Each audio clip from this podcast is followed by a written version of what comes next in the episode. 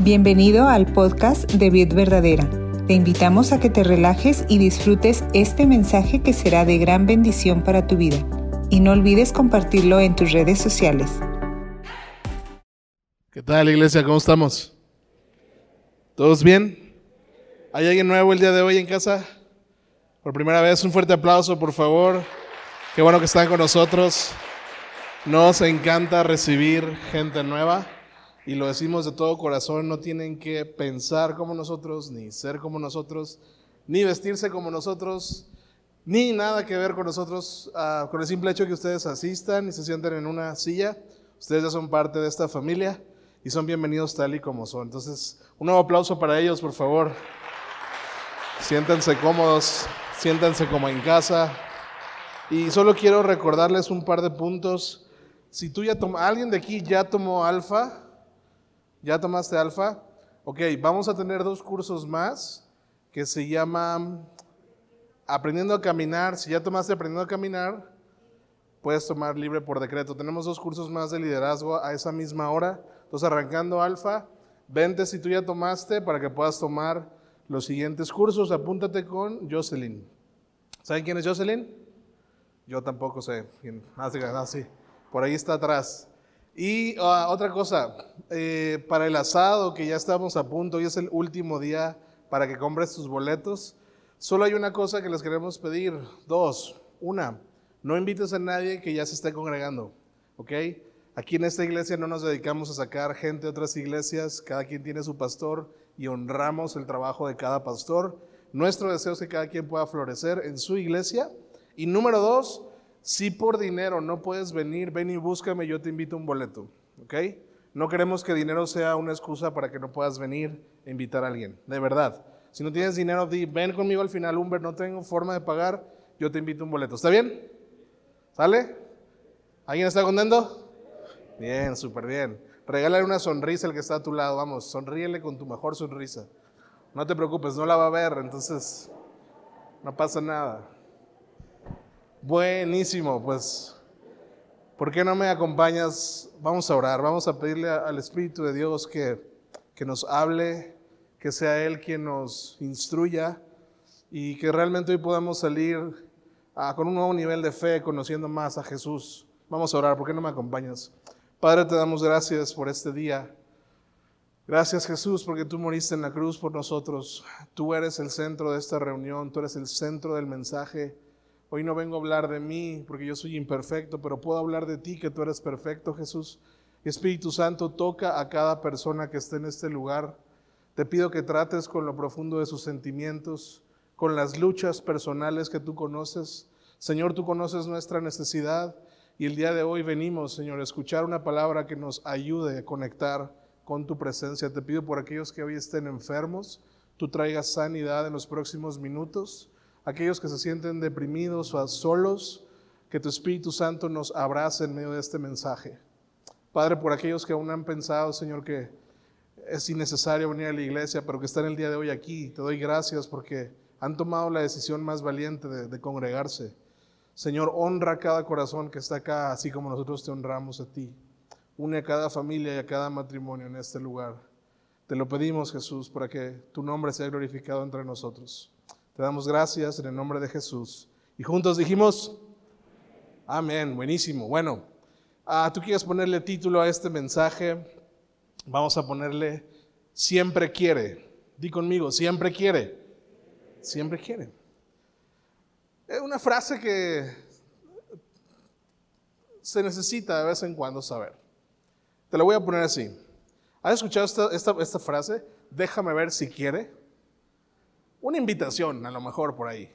Tú sabes que eres el macho alfa de la casa, ¿no? Pero obviamente toda esa hombría se baja al nivel de lo que tu esposa diga. ¿Verdad? Hay una comida y hay una carne asada y inflas el pecho y dices, yo voy. Y te dicen, es el martes. Ok, déjale comentar a mi esposa. Sabemos eso, ¿verdad? Las esposas tienen que estar de acuerdo, somos uno. Ah, o a lo mejor, ah, no sé, tienes, te invitaron a un partido de fútbol el sábado de la noche. Esposos, tienes que dejar todo en casa. Y dices, claro, sí voy. Nomás déjame ver si quiere. ¿Alguien está aquí conmigo? O haces, haces algo que le llamamos hacer puntos. ¿Cuántos saben lo que se llama hacer puntos? Por ejemplo, si no sabes lo que es, no te preocupes, a lo mejor no eres parte de este mundo. Pero si eres parte de este mundo, tú ya empiezas a notar que tu esposo está lavando los trastes, está dándole de comer a los niños y dice, ¿cuánto me ama? O juega las chivas en la noche, O por ejemplo, los, los jóvenes, ¿no? ¿Cuántos jóvenes hay solteros acá? Están en casa. De repente muchos abrazos y te lavó el carro y, y dices, algo quiere y no solamente es mi amor, ¿verdad? Tú sabes que hay algo y hacemos puntos. Ah, o a lo mejor, ah, no lo sé, las mujeres, ¿no? Cuando van de compras y te ofrecen un producto ahí en la tienda que más te gusta, en Costco, en Sam's, donde sea, un producto de belleza que tanto necesitas, tanto necesitabas que no lo ibas a comprar, pero lo encontraste y lo vas a necesitar ahora. Y en ese momento te lo ofrecen y dicen, está súper barato, son 2.500 por este maquillaje. Y tú dices, déjame ver si quiere. Porque también las mujeres saben que, las mujeres saben esto, quincena siempre es mejor. ¿Cuántas mujeres dicen amén? ¿Les ha tocado esa frase a sus esposos? Que les digan, aguántame la quincena. ¿Alguna mujer? Ama esa palabra, aguántame la quincena. ¿Por qué? Pues, pues no siempre podemos acceder a lo que queremos, ¿verdad?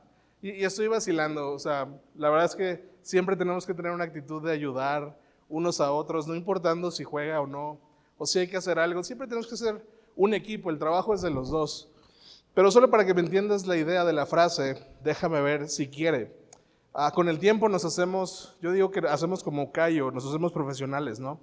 El joven le pide permiso cuando sacó 100, el esposo pide permiso para ir con los amigos cuando compró el súper, y la señora pide el maquillaje cuando es Navidad. Sabemos en qué momento podemos acceder a veces, ¿no? Es más lógico, es más obvio la temporada, la economía.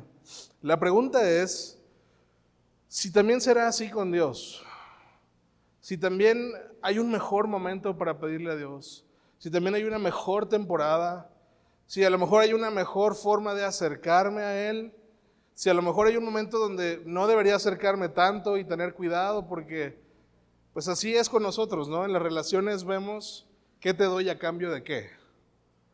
No, no, de la nada das permisos, no de la nada eres generoso con alguien.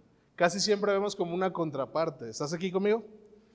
Me ha tocado, por ejemplo, gente que viene de repente me dice esto y me dice, oiga, pastor, ¿podría usted orar? Porque creo que usted está más cerca de Dios. Falso. A lo mejor esa persona no se siente completamente aceptada, a lo mejor su identidad no está en Jesús y, lo que ha hecho la, la hace sentir culpable y carga con eso y llega con alguien y dice, es que tú estás más cerca de Dios. O sea, es una cosa, eso es una mentira. Todos estamos a la misma distancia del Padre. ¿Y sabes cuál es esa distancia? Es, estamos a un lugar a la derecha. Porque el que está cerca de nosotros es el Espíritu Santo, quien intercede a su vez con Jesús y Jesús está intercediendo por nosotros. Yo no estoy a la diestra de nadie, el pastor tampoco. Jesús está a la diestra. Todos estamos a distancia de un lugar de Dios. Seas quien seas, te llames como te llames. No hay más o menos distancia por tu nombramiento, por tu temporada. Y Dios no funciona como funcionamos nosotros. No tiene que ver tanto con nuestro historial de santidad, no tiene que ver tanto con que Dios ande de buenas o de malas, ¿no? ¿Cuántos saben que a lo mejor si está de buenas tu papá te lo va a dar? Y los hijos son bien bravos con eso. El papá está de buenas y le sacan todos los permisos. ¿Cuántos hijos dicen amén? Bien, así me gusta que sean honestos. Y sabes una cosa, pues, pues no es así, porque sabes, sentimientos van y vienen. No, estás de buenas, estás de malas, a veces eres generoso, a veces no. Pero Dios no es así. Dios no porque empató ayer Chivas, no te va a dar lo que le pediste hoy. Si tú no sabías, Jesús es chivista. En la NTV dice que viene vestido de blanco y viene con... También, sí. en la NTV, si tú ves, dice franjas rojas y blancas. Lee más tu Biblia si no me crees. Es broma, es broma, es broma. Jesús es el Cordero. Sigan al Cordero, no al equipo de los Corderos. Ah, pero en realidad la bendición, su respuesta a nuestra necesidad que llamamos bendición, no está manipulada por algo que nosotros hagamos. No es que nosotros logremos una fórmula para que Él nos dé o no nos dé. En realidad es su amor por nosotros lo que sostiene todo. Y tenemos que entender esto desde un principio básico. Dios nos ama no por lo que Él siente, porque sentimientos son inestables. Dios nos ama porque Dios es amor. Eso es Él. Él no puede dejar de amar. Él es amor. Y amor no deja de amar, no es un verbo, es una esencia. Amor en la tierra es algo que hacemos a cambio de algo, pero Dios es amor desde su interior y Él ama siempre. No tiene buenas o malas rachas, no tiene buenos o malos fines de semana. Dios siempre te ama. Todos los días su amor sobre ti es constante, no se puede manipular, no se puede torcer, es incorruptible, nunca cambia, es el mismo ayer, hoy y por los siglos, nunca dejará de ser amor, porque Dios es amor. Entonces, ¿qué es lo que influye para que la bendición de Dios sea tangible en mi vida? Porque tenemos un Dios que siempre quiere bendecirnos. ¿Sabías que la Biblia dice que sus pensamientos siempre son de constante bien para nosotros? Constante bien. Ayer Dios quería hacerte el bien. Hoy Dios quiere hacerte el bien. Mañana Dios quiere hacerte el bien. Todos los días Dios está pensando cómo bendecir a sus hijos. El asunto es entonces cómo le hago. Porque en momentos no siento su bendición. En momentos siento que no está conmigo, que, que mi necesidad no se ha respondido. ¿A alguien le ha pasado esto? Estás pidiendo por algo y no lo ves. Quizás estás orando por algo y no lo has visto todavía. ¿Alguien le ha pasado un momento así de duda, de incertidumbre? Yo he pasado por ahí hace poquito. Y vamos a abrir nuestras Biblias en Segunda de Reyes 13, del 10 al 20. Te voy a poner un poquito en contexto. Vamos a hablar de un rey que se llama Joás. Este rey es uno de los muchos reyes que se levantaron cuando el pueblo de Israel no entendió que no necesitaban reyes porque ya había un rey pero Dios decide darle reyes porque era lo que pedían. Un rey es imperfecto porque era hombre. Pero ellos querían tener esta figura de autoridad, como muchas veces necesitamos figuras para obedecer, porque nos cuesta trabajo obedecer lo invisible. Y Joás es uno de los muchos que se levantan. Y vamos a leer lo que está pasando acá. Segunda de Reyes 13, 10 al 20, dice, Joás, hijo de Jocoás, Joacás, comenzó a gobernar Israel durante el año 37 del reinado de Joás en Judá. Y reinó en Samaria 16 años. Él hizo lo malo, di conmigo lo malo, a los ojos del Señor. Se negó a apartarse de los pecados de Jeroboam, hijo de Nabat. Hizo cometer a Israel. Los demás acontecimientos del reinado de Joás y todo lo que él hizo, incluso el alcance de su poder y de su guerra contra el rey Amasías de Judá, están registrados en el libro de la historia de los reyes de Israel. Cuando Joás murió, lo enterraron en Samaria con los reyes de Israel. Luego su hijo Jeroboam lo sucedió en el trono. Escucha esto, dice, cuando Eliseo cayó enfermo de muerte, vamos a hablar de este rey, ya nos narraron su muerte, ahora nos van a narrar un pedazo de su historia. ¿Están conmigo? Dice, cuando Eliseo cayó enfermo de muerte, está a punto de morir Eliseo, este profeta representando la tierra y el cielo. Este hombre ha hecho grandes milagros. Eliseo es uno de esos estandartes que representa el Espíritu Santo en la tierra. Muertos se han levantado, se han multiplicado cosas. Ya Eliseo está en sus últimas. El rey Joás de Israel fue a visitarlo y lloró sobre él diciendo, Padre mío, Padre mío, veo los carros de Israel con sus conductores le está diciendo al profeta auxilio, ¿no?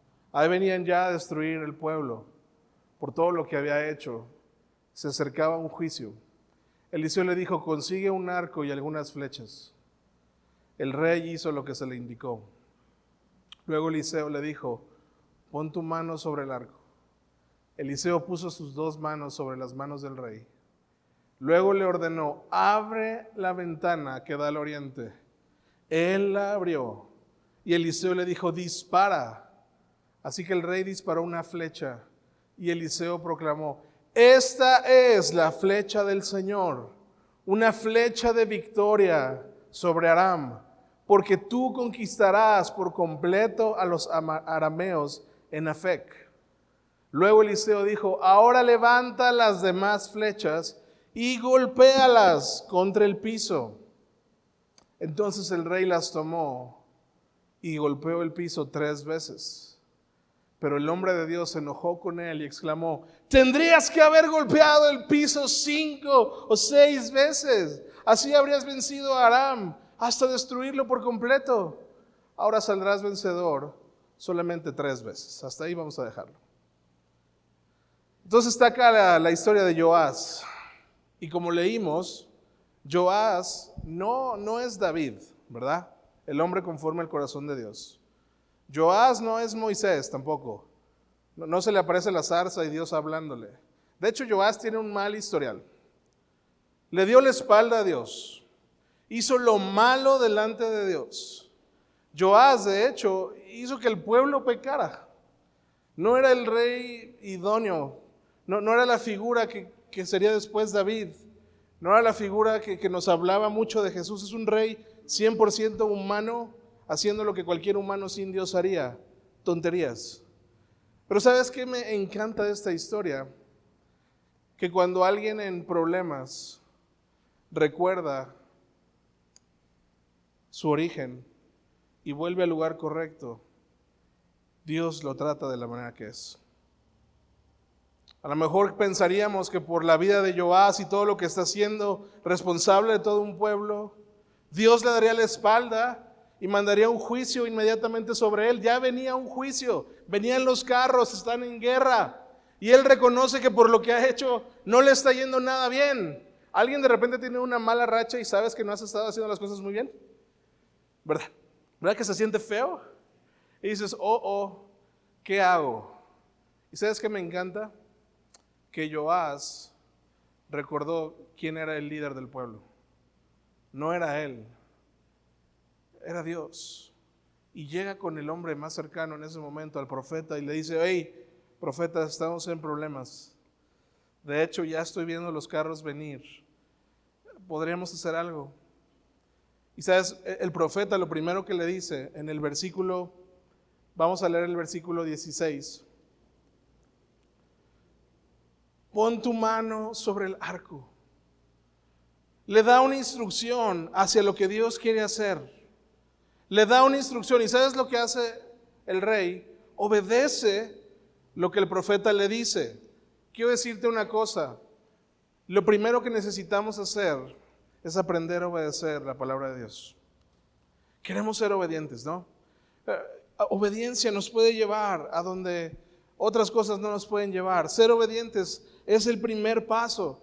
Ahora quisiera decirte que cada vez que obedezcas Dios te va a bendecir. A veces no se ve de inmediato, pero tarde que temprano la bendición va a estar ahí. Pero este hombre no duda. Dijo, si Dios me lo dijo, lo voy a hacer. Pone las manos sobre los arcos y dispara.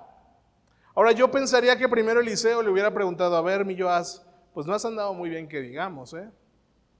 Que yo sepa, pues creo que andas tras dioses ajenos. Y bueno, de paso, el pueblo está haciendo lo que tú les has dicho. Esos carros vienen en contra tuya porque tú tuviste la culpa, que te vaya bien. Yo me voy a morir, yo ya me voy al cielo. No. ¿Sabes? Me encanta que el profeta muestre el corazón de un Dios de amor. Un Dios que en medio de nuestra rebelión está dispuesto a bendecirnos cada vez que nos acercamos quebrados y dispuestos a obedecerle otra vez. Dispuestos a obedecerle otra vez. El profeta ni siquiera le pregunta. Simplemente le dice, aquí está lo que Dios va a hacer. Y déjame decirte esto, muchas veces llegamos con condenación a la presencia de Dios, traemos una historia cargando delante de Dios y piensas que Dios va a responder como respondería alguien más en tu contra. Pero ¿cuántos saben que Dios siempre es bueno? Y que no responde como nosotros respondemos. Que cuando estamos en problemas no nos aplasta la cara y nos dice, mira lo que has hecho y dónde estás sino que nos recoge con gracia y con amor y nos vuelve a impulsar, no al nivel de nuestra historia, sino al nivel de su llamado. Y este hombre recibe la instrucción y hace lo que tiene que hacer, dispara. dispara unas flechas, regresa al 16. Luego puso sus dos manos sobre las manos del rey. Esto es súper importante. La mano del profeta representaba la mano de Dios. ¿Ok? Y cuando tú haces caso, la bendición de Dios está sobre tu vida. Y este rey tiene la oportunidad de esforzarse. Y fíjate lo que le dice eh, eh, eh Luego le ordenó, abre la ventana que da al oriente. Él abrió, Eliseo le dijo, dispara. Así que el rey disparó. Esta es la flecha del Señor, una flecha de victoria, porque tú conquistarás por completo. 18. Luego Eliseo le dijo, ahora levanta las demás flechas y golpéalas contra el piso. Y aquí está la cosa, amigos. Tres veces las golpeó. Como diría Paquita, tres veces te engañé. Tres veces las golpeó. Tenía la bendición de Dios sobre su mano. Lo empodera. Le dice, estoy contigo. Y le dice, haz ahora con estas flechas, golpéalas. ¿Qué es lo que estaba simbolizando? Era una victoria en sus manos. Por cada golpe, por cada movimiento, por cada esfuerzo, Dios iba a traer una bendición, una victoria sobre su vida. Pero ¿qué pasó con este rey? Se cansó muy rápido. Solo las golpeó tres veces. Tres veces. Y fíjate lo que le contestó el hombre de Dios. Se enojó y exclamó, ¿cómo te bendije si eras un pecador?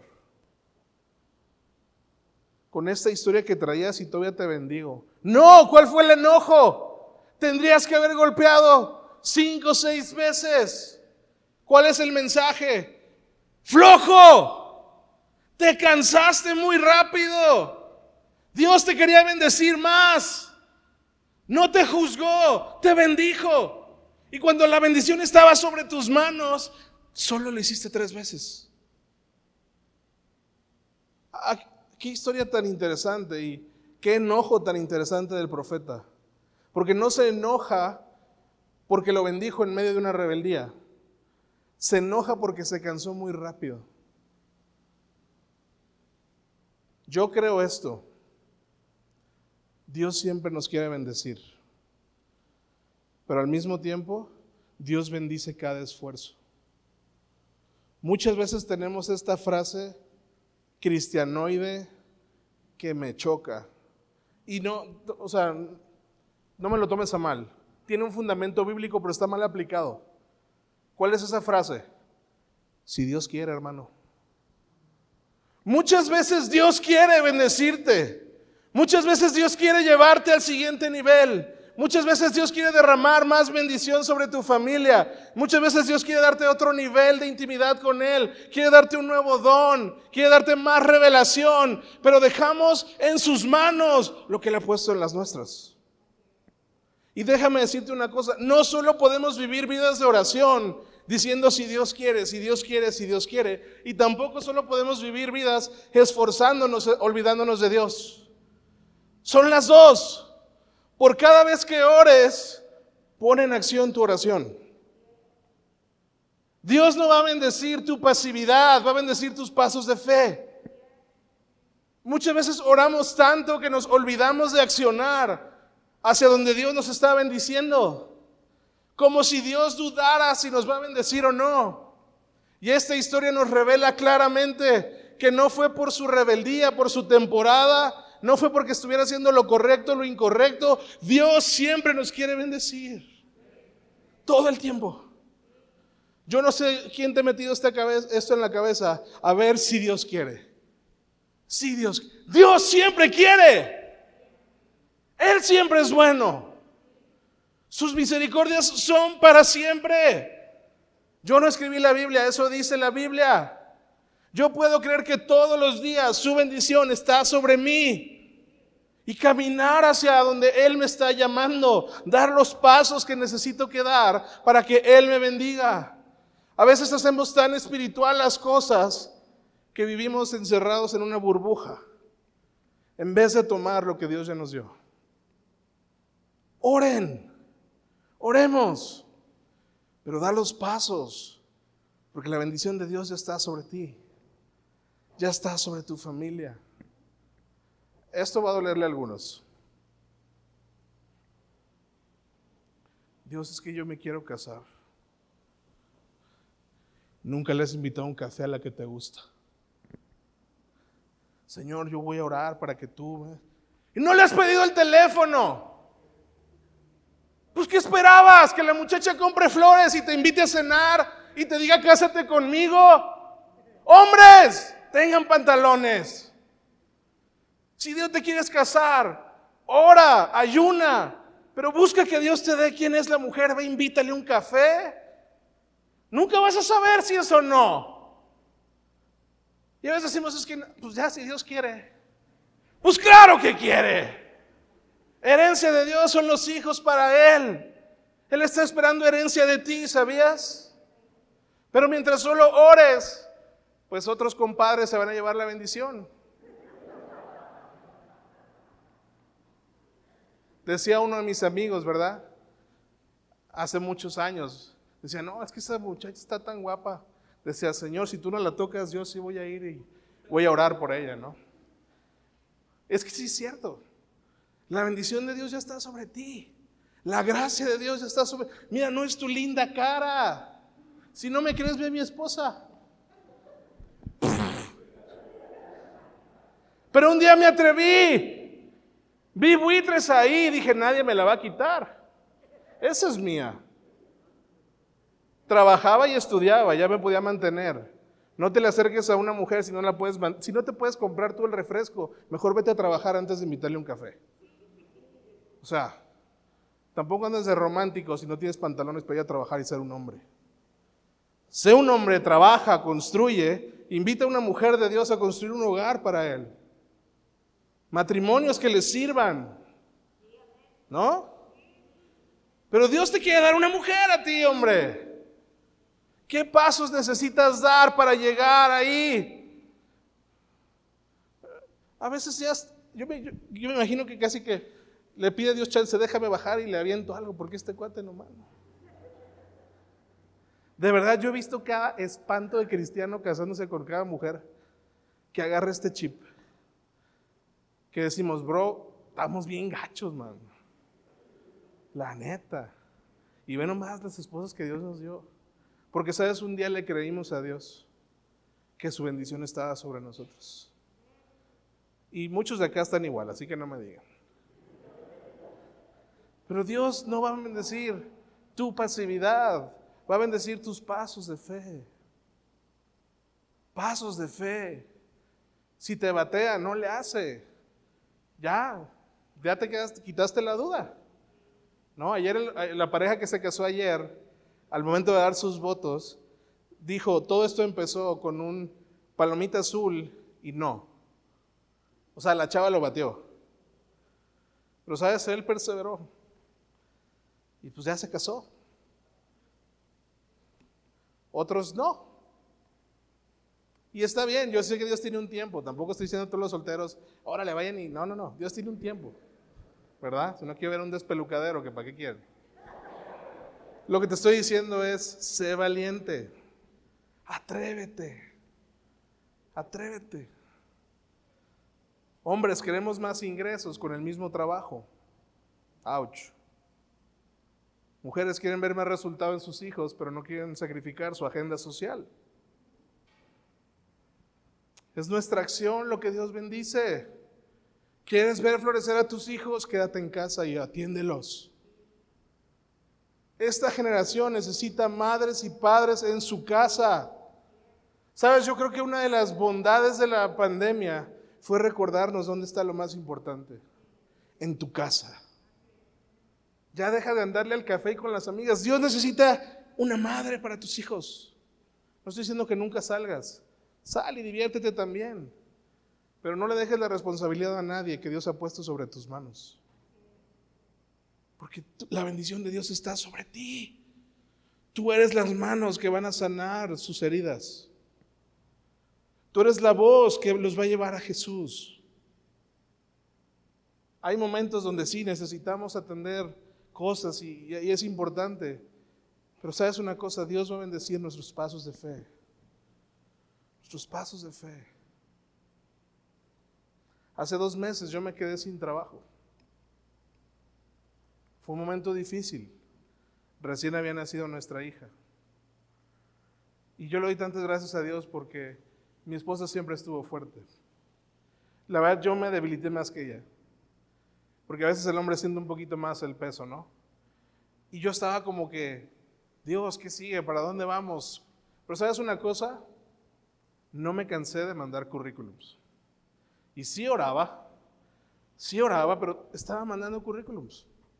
Como tú y como yo. Todos tenemos que hacer la lucha. No dije, oh, por la unción del Señor que me ha puesto en esta investidura pastoral. Oh, no, jamás, jamás hubiera conseguido trabajo. ¿Por qué? Porque Jesús no se quedó encerrado en una sinagoga, se colgó en una cruz por nosotros. Es la acción lo que nos lleva a la bendición. Es confiar que Él va a estar cuando no tenemos nada. Dar pasos y decir, si tú me has llamado, tú me vas a proveer. Si tú me trajiste hasta aquí, es porque tienes un plan. Si ya estoy acá, es porque tú también estás acá. ¿No? Dale ese aplauso a Jesús, por favor. Él es, Él es tan bueno con nosotros. No nos merecemos nada de lo que tenemos. Nos lo ha dado en nuestras peores temporadas. Porque Él es amor. Sabes, tuve que borrar de mi currículum que tenía una maestría. No me aceptaban porque tenía una maestría. Ahora salió al revés. Porque tener maestría implicaba pagarle más al mono. Entonces, pues nadie me quería. Y ahí estoy, ¿no? No, y que del TEC y que quién sabe cuánto. Ah, pues menos lo contratamos. Entonces le dije, Fabi, ¿sabes qué? Voy a borrar que tengo maestría. Voy a borrar que he sido director de una empresa. Solo voy a poner que tengo estudios básicos, que sé inglés y vamos a ver qué onda. Ah, así me contrataron. Adiós, gracias. Terminé en una empresa en California, desde la casa haciendo transacciones.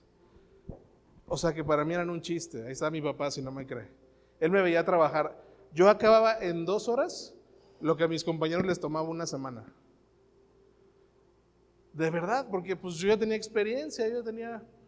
Y era una empresa grande, era de, de, logística internacional y era como una especie de Uber, pero para llevar cargas internacionales por todo Estados Unidos. Y yo estaba en cuentas por pagar. Y era tan transaccional que yo decía, ¿qué es esto Dios? Pero sabes una cosa, no me olvidé que Dios me lo dio. Y si Dios me lo dio, es bueno. Y, yo pensé que iba a dar un super trabajo así luego, luego y voy a volver y me van a dar un carro. No, ah, ya no voy a alargar la historia, pero yo me acuerdo estar trabajando ahí y yo decía, esto no es para mí, pero esto es lo que Dios me dio. Y si esto es lo que Dios va a usar para bendecir a mi familia, está bien. Ganaba menos de la mitad de lo que antes ganaba. Pero sabes una cosa, tienes que aprender a reconocer la mano de Dios sobre ti. Antes que lo que te depositen en tu cuenta, saber que es la mano de Dios sobre ti. Y cuando sabes que es la mano de Dios, la mano nunca es pequeña. ¿De qué tamaño es la mano de Dios? Inmensa. La mano de Dios está sobre ti. No es poco. Es su mano. Es muy grande. El enemigo quiere que veas a veces las cifras te olvides de la persona. Pero sabes, en medio de ese trabajo, para mí era, ah, yo dije, esto es tuyo, Dios. Sabes, mi adoración para ti, mi alabanza es dar lo mejor de mí en este trabajo. No importa que no sea el director, no importa si esto está trabajando conmigo, que trabaje. Y, y él me dio ese trabajo. Y me acuerdo que me habían hablado dos semanas o tres antes, me habló pastor de, Más Vida y me dice, oye, Humber, regresamos en un mes a, a Caracas a reinaugurar el campus que, que fuimos a abrir, ¿te acuerdas? Cuando nos metieron allá al bote y todo eso, vamos otra vez. Y, y yo en mi corazón yo decía sí, pero mi trabajo decía no. Y, y sabes, tuve la tentación de decir, Dios, ¿para qué me das esas puertas y me das este trabajo? Pero sabes, de verdad, me quejé. Y ahí está Fabi, ¿verdad? ¿Te acuerdas que te dije? Yo no sé para qué Dios me abre puertas de ese tamaño, o sea, viendo tanta gente que puede ir con ellos, mucho mejores pastores, demás, no sé. Y a veces te ves tan insignificante cuando Dios te ve tan grande, ¿no? Y yo me acuerdo que decía, ¿yo qué tengo que andar haciendo allá? No, yo creo que ahora ya estoy en mi lugar. Ahora sí, aquí, de aquí, aquí, de aquí soy. Y de verdad esa, esa tarde medio refunfuñé con Dios.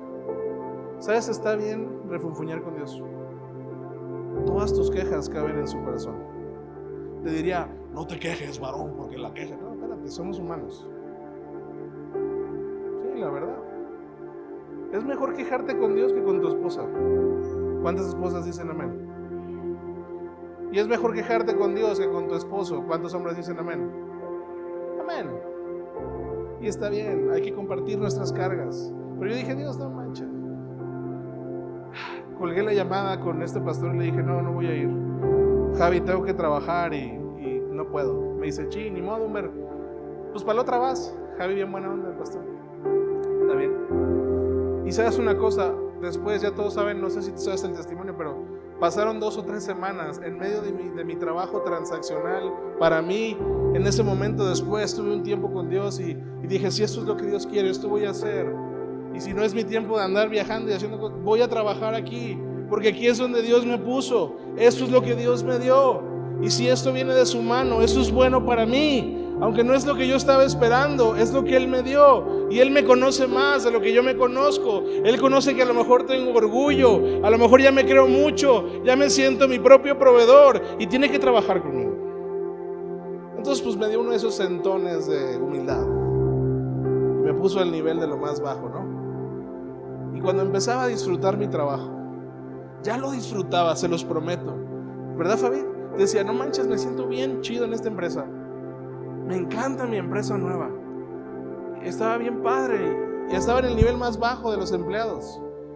En medio de eso recibo la llamada de donde hoy estoy trabajando. Ya, ya lo he contado varias veces, no voy a, a decirlo mucho, pero estoy en una organización que se llama Alfa donde todos los días ahora trabajo para la iglesia local. Y no solo trabajo para ahí, me nombraron el director de todo el país. Gloria a Dios. Gloria a Dios. ¿Yo qué? Te voy a decir qué. En donde no estaba yo preparado, según yo, para, para ser bendecido, ahí fue donde Dios me bendijo. No me bendijo cuando yo estaba orando acá muy ungido y se abrieron los cielos y me llegó una llamada. No, me bendijo en el trabajo que yo no quería, en el momento que yo no pensaba, cuando yo me sentía menos, pero empecé a creer que era su mano. Cuando entiendes que es su mano sobre ti, entonces la bendición de Dios es tangible. Y sabes, en ese momento Dios abrió los cielos. Yo no sé qué pasó. Y un hombre me llamó, y hoy estoy ahí trabajando. Y solo quiero decirte esto, tú y yo somos iguales. Es el mismo Dios que nos salvó. Fue Jesús. Él está contigo. Su mano está sobre ti también. No es mi historia de éxito. Es lo que Dios quiere hacer contigo. Sé obediente. Camina en obediencia. Da pasos de fe. Aunque no es lo que quisieras. Sé fiel donde estás ahora. Porque ahí Dios te va a bendecir. Ahí Dios te va a bendecir. Termino con esto. Mateo 8, del 1 al 4. Al bajar Jesús por la ladera del monte, grandes multitudes lo seguían. De repente, un leproso, ¿qué representa la lepra? Representa pecado, representa algo que no se quita. Se le acercó y se le arrodilló delante de él. Señor, dijo el hombre, si tú quieres, puedes sanarme y dejarme limpio. Jesús extendió la mano y dijo, escucha esto, si quiero, si quiero, si quiero. Cada vez que tú y yo venimos delante de Jesús, su respuesta es, sí quiero, sí quiero, sí te quiero bendecir, sí te quiero sanar, sí te voy a curar. Siempre quiere, Dios siempre quiere. Eso representa la misma escena. Un hombre en su peor temporada pero sabes que no se quedó sentado ahí. Vio a Jesús y dio pasos de fe. ¿Y sabes qué hizo? Se humilló. ¿Cuánto dolor habrá tenido en sus piernas para arrodillarse con lepra? Quizás sus rodillas ya no tenían piel, pero sabes que su corazón aún estaba mucho más quebrado que todo su cuerpo. Y reconoció a Jesús en su peor momento, en su peor temporada, rechazado por la sociedad, pero salvado por un Mesías. Porque cuando Dios ve un corazón quebrado, no se puede resistir a amarlo. su bendición no puede detenerse porque Él es amor. ¿Sabes qué le dijo? Sí quiero. Queda sano. Queda sano.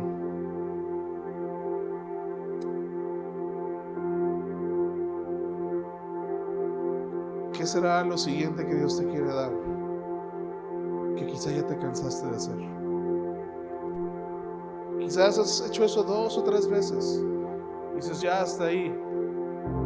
Quizá te cuesta perdonar y Dios está diciendo, otra vez. No, ya me cansé. 70 veces 7 si es necesario. Es dar, sé generoso. No, es que ya he dado siempre. Síguelo haciendo. Es ir a reconciliarte a lo mejor. Vuélvete a reconciliar.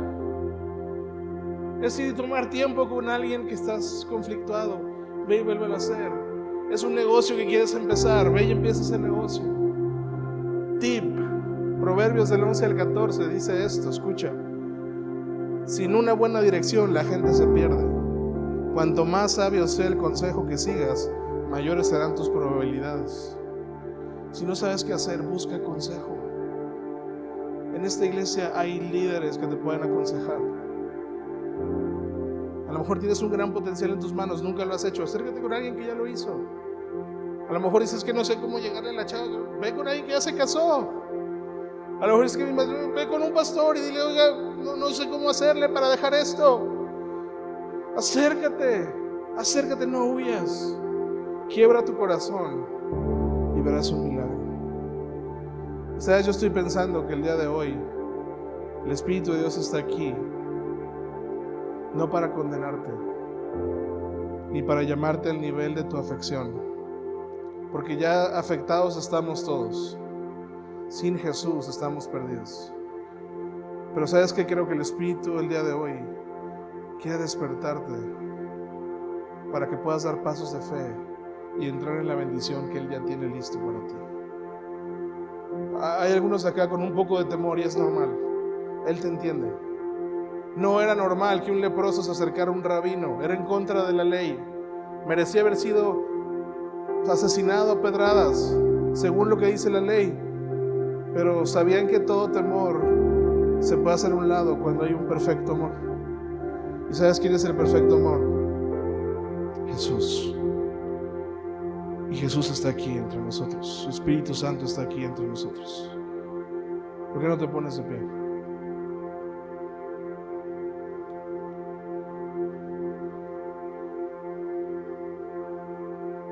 Todo ojo cerrado.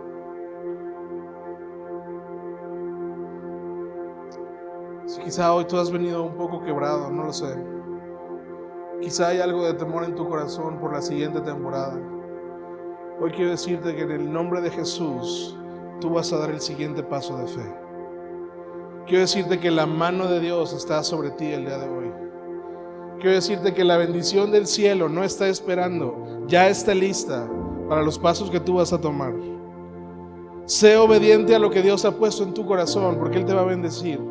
A veces la obediencia es ilógica, pero siempre te va a traer un buen resultado. Así que si hay alguien en este lugar que quiere simplemente levantar sus manos al cielo y recibir ayuda del Espíritu Santo para dar este paso, vamos, levanta tus manos al cielo. Él está aquí. Padre, te damos gracias, Señor, porque tú no nos has llamado para vernos caer. Tú nos estás preparando, Dios, para el siguiente nivel. Ser de bendición para bendecir a otros. Ser perdonados para perdonar a otros. Ser amados para amar a otros. Señor, recuérdanos que tú nos formaste del polvo. Señor, y aunque un, día al polvo volveremos, te veremos cara a cara a ti, porque tú resucitaste de la muerte, venciste al maligno en la cruz. Y hoy tenemos la esperanza de que todo puede volver a vida. Porque el Evangelio es la promesa de que nos levantaremos de cada proceso. Así como Jesús se levantó de la tumba, venció a la muerte, hoy declaramos que venceremos. Porque el Espíritu de Dios que levantó a Jesús está en nosotros. Padre, yo declaro vencedor a cada persona que esté en este lugar. Yo declaro sanidad sobre cada persona en este lugar. Señor, yo declaro confianza en el nombre de Jesús. Padre, declaro matrimonios unidos en este lugar. Padres reconciliándose con hijos. Hijos abrazando el consejo de los padres. Y aún abuelos levantando generaciones, Señor, para tu gloria. Señor, perdónanos si hemos dudado. Hoy te entregamos nuestra confianza. Y no dejaremos de golpear las flechas. Porque tu bendición ya está con nosotros. Te damos gracias en el nombre de Jesús. Amén. Vamos a adorar a Jesús.